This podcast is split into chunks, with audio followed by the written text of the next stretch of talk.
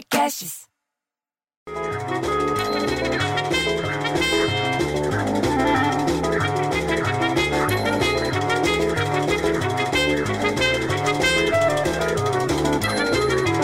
Daí, variar, me liga a Isolina logo de manhã. Pra variar, não era nem 7 horas da manhã. Pra falar, sabe o quê? Que o patrimônio dos bilionários brasileiros aumentaram em 34 bilhões de dólares. Ainda virou e traduziu cerca de 176 bilhões de reais durante a pandemia de coronavírus. Diz que isso aí foi levantamento de uma ONG. Eu não estava entendendo o que ela estava falando, que entre 18 de março e 12 de julho, que é bem o período da pandemia, o patrimônio de 42 bilionários do Brasil passou de 123 bilhões para 157 bilhões. Aí eu perguntei, você está entre eles, Isolina? Não. O Lely está entre eles, Isolina? Não. Então não me enche o saco, porque eu também não tô, porra. E fui trabalhar para pagar as contas, porque eu não sou bilionário, nem milionário. Ah, vá se faz, vou te contar, viu? Aí você lê o jornal e falam que o Kansai Yamamoto, você lembra dele? O estilista japonês, morreu aos 76 anos. Ele fazia as roupas do Dave Bowie. Você lembra do Dave Bowie, que tinha um olho diferente do outro?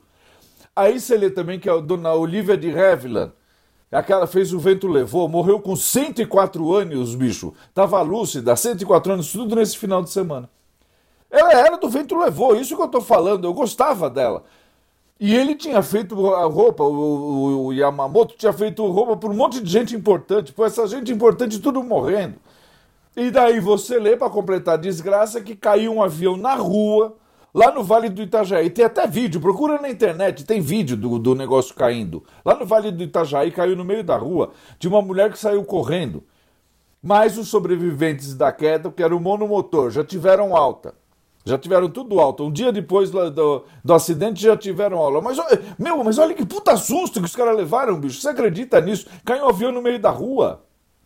Agora, no meio da, de tanta tragédia, pelo menos uma boa notícia. Pelo menos pro meu mais velho, que fez 18 anos, ele tá louco para tirar carteira. Eu não sei o que ele vai dirigir, porque aqui a gente só tem o Corsa Classic, não tem outro carro.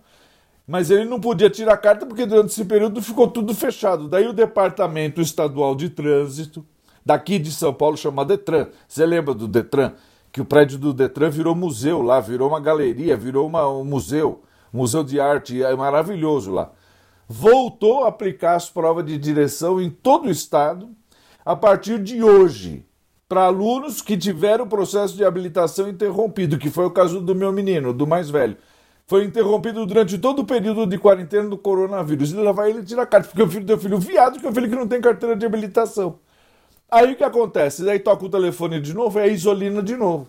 Porque você me mandou não sei o quê, porque você me mandou não sei o quê, você falou pro Lelis não sei o quê, você falou pro Petinati. Eu falei, porra, bicho, deixa eu trabalhar. Ela não deixa eu fazer as coisas, agora ela tá pensando que ela é bilionária, que ela é milionária. Ah, pelo amor de Deus, vou te contar, eu fico tão puto que o filho do filho viado que o filho Isolina. Ah!